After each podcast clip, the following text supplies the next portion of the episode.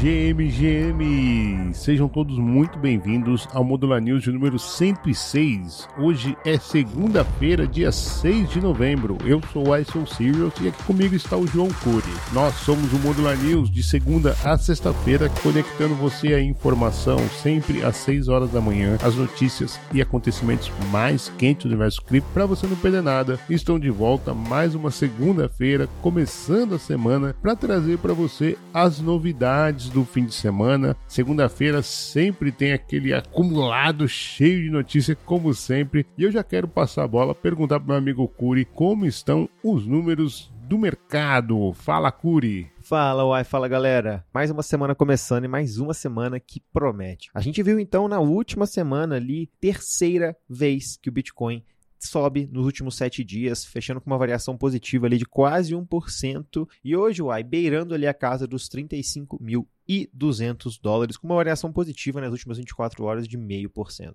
Já o Ether teve uma última semana agitada, beirando uma variação positiva ali de quase 6%, e hoje se encontra ali na casa dos 1.900 dólares. Uai. Mas a semana já começou um pouco mais cautelosa e, apesar disso, o RSI do Bitcoin segue sinalizando sobrecompra no criptoativo. O índice de força relativa do Bitcoin, indicador que mede o momentum do mercado, ainda está em território de sobrecompra aos 75 pontos no gráfico diário, sugerindo então que o preço do criptoativo segue esticado. Ai. Além disso, podendo enfrentar então maiores correções. E uma curiosidade então para já começar aqui o Modular News de hoje. Uai. Pela primeira vez na história do Bitcoin, no terceiro trimestre de 2023, mais de 40 milhões milhões de transações foram liquidadas em um único trimestre. É maravilha, hein, cara?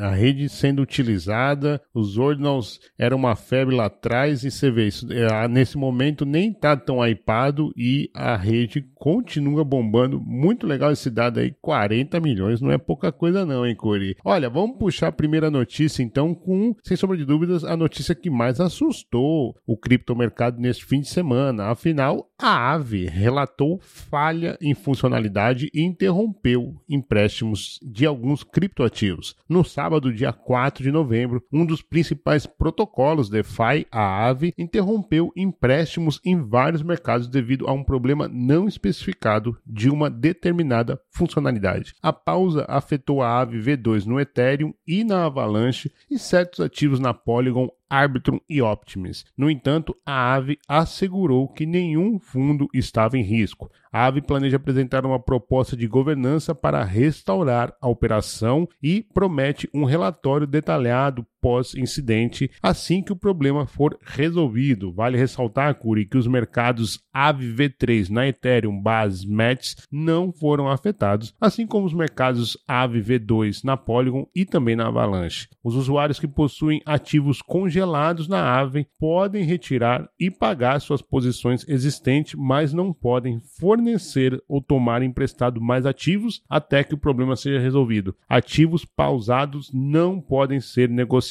Não há evidência de que o problema tenha afetado o preço do token nativo da AVE, o AVE, que no momento da gravação está negociado aqui a 89 dólares, com uma queda de 1,54%, ou seja, nada normal. Isso não se refletiu no preço, É uma medida de cautela aí, mas que acho que pode ter precavido coisas muito piores. Mas mais uma lembrança aí para a gente tomar sempre que nem os protocolos gigantes, nem os protocolos antigos estão livres aí de problemas. A questão é essa conseguir ver quem vai reagir melhor a eles e também sair por cima. Vamos acompanhar essa situação da AVE aí e assim que a gente tiver mais novidades também a gente traz aqui. Mas já vamos seguir aqui então, Uai.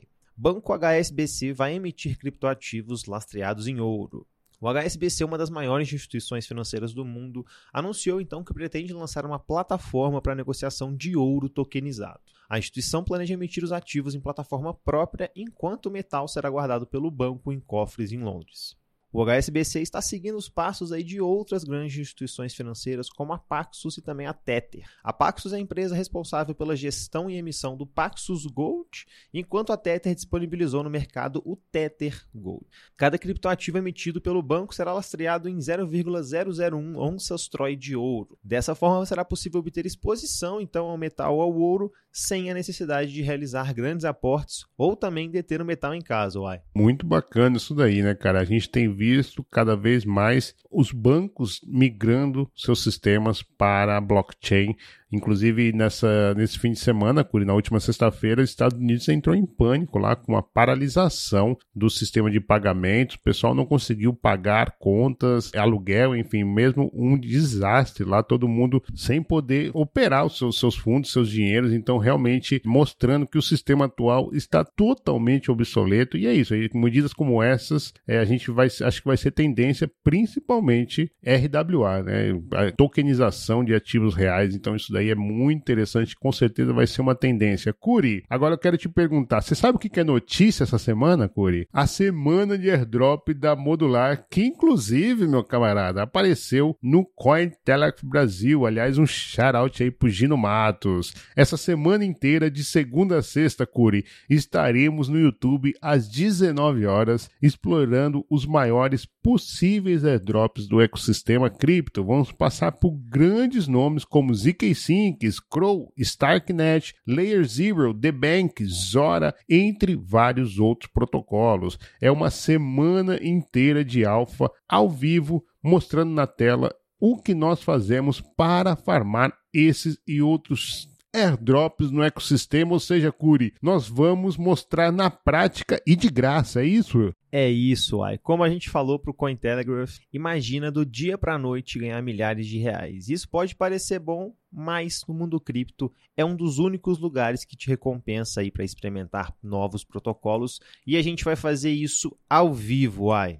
Maravilha, olha, e a produção disse que o patrão ficou louco. Vamos movimentar muito volume nessa carteira. Vai ser criada uma carteira para essa semana e essa carteira vai movimentar, vai migrando de protocolo em protocolo para se tornar elegível para um airdrop. E você não sabe, Cori, o primeiro grande airdrop que essa carteira receber vai ser dividido com quem? Com a nossa comunidade. Os 10 primeiros colocados lá no Zili irão dividir então o primeiro grande airdrop. É isso mesmo. Além de você aprender de graça, você ainda pode pode ganhar dinheirinhos, então não perca essa oportunidade. Saiba mais lá na mensagem que está fixada, mas é hoje, começa hoje. E essa é a maior informação que você tem que saber. Começa hoje, a semana inteira, 19 horas, no nosso canal no YouTube. Guelph, Curi Diego vão destrinchar todos esses protocolos e vão ensinar você o que você tem que fazer para farmar airdrop. É isso, Curi? Exatamente, Uai. Uma semana aí repleta de informação e conhecimento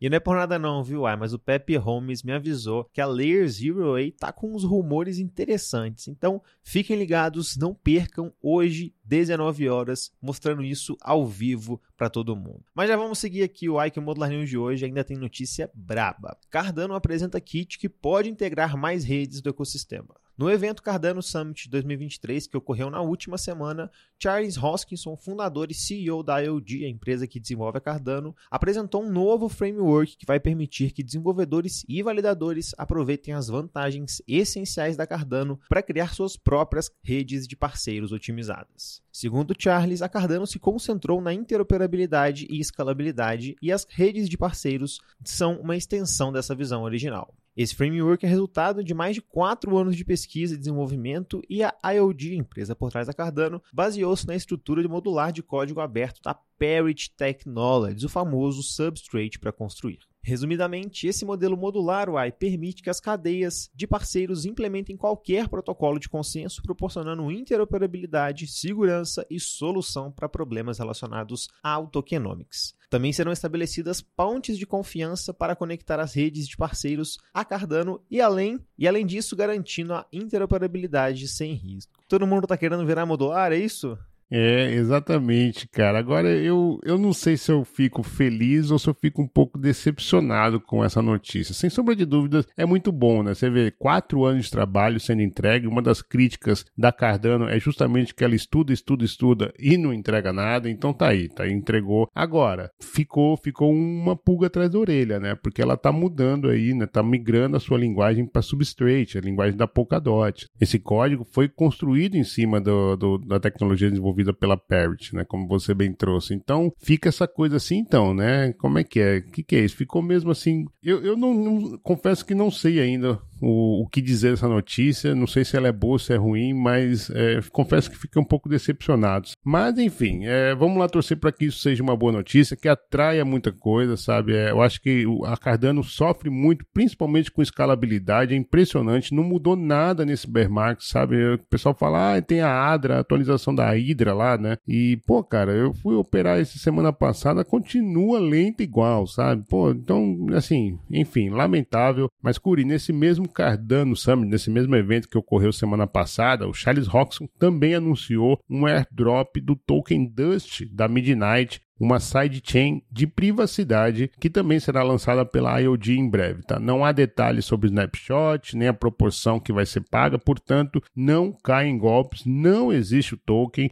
e nem a previsão, tá? Então, aguardem que em breve o site da Midnight será atualizado com mais informações, mas a verdade, a boa notícia é que vem aí um airdropzinho para os holders de ADA. Tocando o barco aqui então, Curi, OpenSea demite 50% de seus funcionários em preparação para o lançamento da versão 2.0. Na sexta-feira da semana passada, dia 3 de novembro, a plataforma de NFTs OpenSea anunciou demissões de funcionários enquanto lança o OpenSea 2.0 com uma equipe menor. O CEO Devin Finzen revelou a notícia no X. Em julho de 2022, Curi, a empresa já havia demitido 20% do seu quadro devido ao bear market market. Agora, cerca de 50% dos funcionários de várias funções serão afetados, incluindo a redução de gerentes intermediários. A empresa está oferecendo pacotes de rescisão generosos, com quatro meses de apoio financeiro, aceleração no cumprimento e benefícios de saúde contínuos. Cabe ressaltar, Curi, que a OpenSea, além desse inverno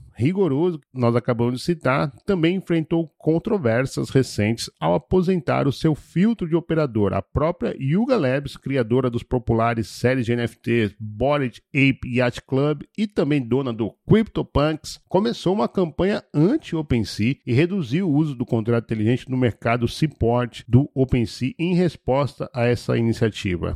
Embora o protocolo esteja enxugando a sua folha, eles planejam continuar apoiando produtos produtos existentes para testar o OpenSea 2.0. A empresa também lista 12 posições abertas no LinkedIn, com salários aí, Curi, de 90 a 270 mil dólares. E olha que drama aí. A gente viu o OpenSea voando no último bull market, como você mesmo trouxe mas a situação não tá fácil. As más línguas dizem uai, que esse caminho foi tomado para quem sabe lançar um token e acompanhar outros gigantes do mercado de NFTs aí, como por exemplo a própria Blur. Mas só nos resta aguardar então e ver se esse caminho vai ser o decidido ao OpenSea. Te confesso, ai, que eu não ia achar ruim não, viu? Mas vamos puxar o bate-bola que o juiz já apitou. XRP e TON ganham aprovação na zona de comércio livre do Centro Financeiro Internacional de Dubai. A Autoridade de Serviços Financeiros de Dubai reconheceu mais dois tokens no dia 2 de novembro, adicionando a XRP e a TON Coin à sua lista de tokens reconhecidos. Elas se juntam então ao Bitcoin, Ethereum e Litecoin como moedas reconhecidas aí pelo Centro Financeiro Internacional de Dubai. Uai.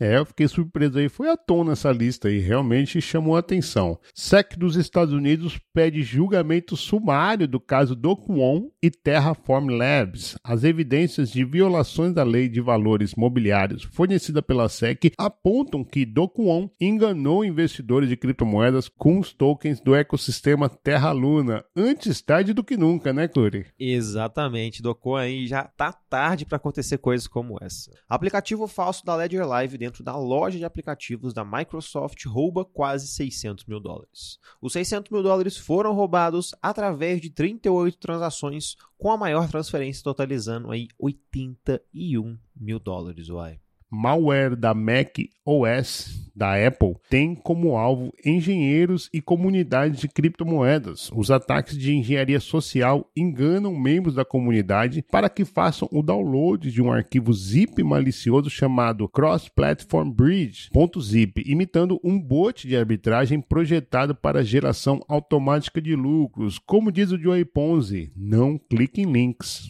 Acordo de 20 milhões de dólares com a SEC é vitória para Ripple, afirma advogado. Deton refutou a ideia de que o resultado do processo é um resultado meio a meio para a SEC, alegando que está mais para uma vantagem 90-10 a favor da Ripple. Bitcoin Magazine afirma que sofreu acusações do Fed por violação da marca em suas camisas. A Bitcoin Magazine alega que foi ameaçada com ações legais por vender camisas, bonés e outros itens contendo a palavra Fed Now e, evidentemente, ironizando, é claro. Conselheiros da FTX estão compartilhando dados de clientes com o FBI, revelam documentos. Conselheiros, então, da falida corretora FTX obedeceram intimações de diferentes escritórios do FBI nesses últimos meses, forneceram ao agentes documentos com dados de negociações de clientes. Não tá fácil não, hein, Uai? Até a FTX está vendendo dado, cara. Isso aí é o quê? Pra pois é, dinheiro? exatamente. É lucrativo, é muito lucrativo esse comércio. Bom, Curi, chega de notícia, mas Vou trazer uns recadinhos hoje. Aliás, esse fim de semana nós não só saímos no Cointeleco Brasil, como também tivemos uma aparição da Modular Cripto na mídia internacional, Curi. É, no último sábado estivemos no canal português Alex Cripto. Aliás, um grande abraço para o Alex Cripto e toda a comunidade. Nós tivemos lá um podcast bem maneiro, onde nós demos uma palhinha do que vai acontecer na semana de airdrop da Modular. Foi muito bacana, né, Curi? Pô, foi legal demais, uai. Curti muito aquele papo ali com o Alex. E, cara, teve alfa também, né, uai? que não falta é alfa, cara. Impressionante, modular. Olha, como a gente tá falando, a gente tá falando, tá virando um bordão, mas não é mentira, não. A modular tá te deixando na frente. E eu vou só relembrar, nós já falamos bastante da semana de airdrop que começa hoje, mas eu quero trazer para vocês novamente. Layer Zero, Linha, Base, ZK-Sync, Starknet, Zora, Dbank, Scroll e Mantle. Esses são os protocolos que você vai aprender a farmar airdrop de graça às 19 horas no canal no YouTube a semana inteira, de 6 a 10 de novembro. Começa hoje, só acaba sexta-feira, Curi. É isso, ai. Se eu fosse você, não perdia essa. Uai, outra coisa muito legal ali, queria desejar pra galera lá, nossos queridíssimos dos noobs, um feliz aniversário de um ano aí, galera já tá na trajetória aí da Web3 há mais de um ano produzindo conteúdo ali todos os dias. Vai vi um post que eles fizeram mostrando a realidade que nem sempre é glamourosa, uai. E eu acho que a gente também pode compactuar com isso, né, cara?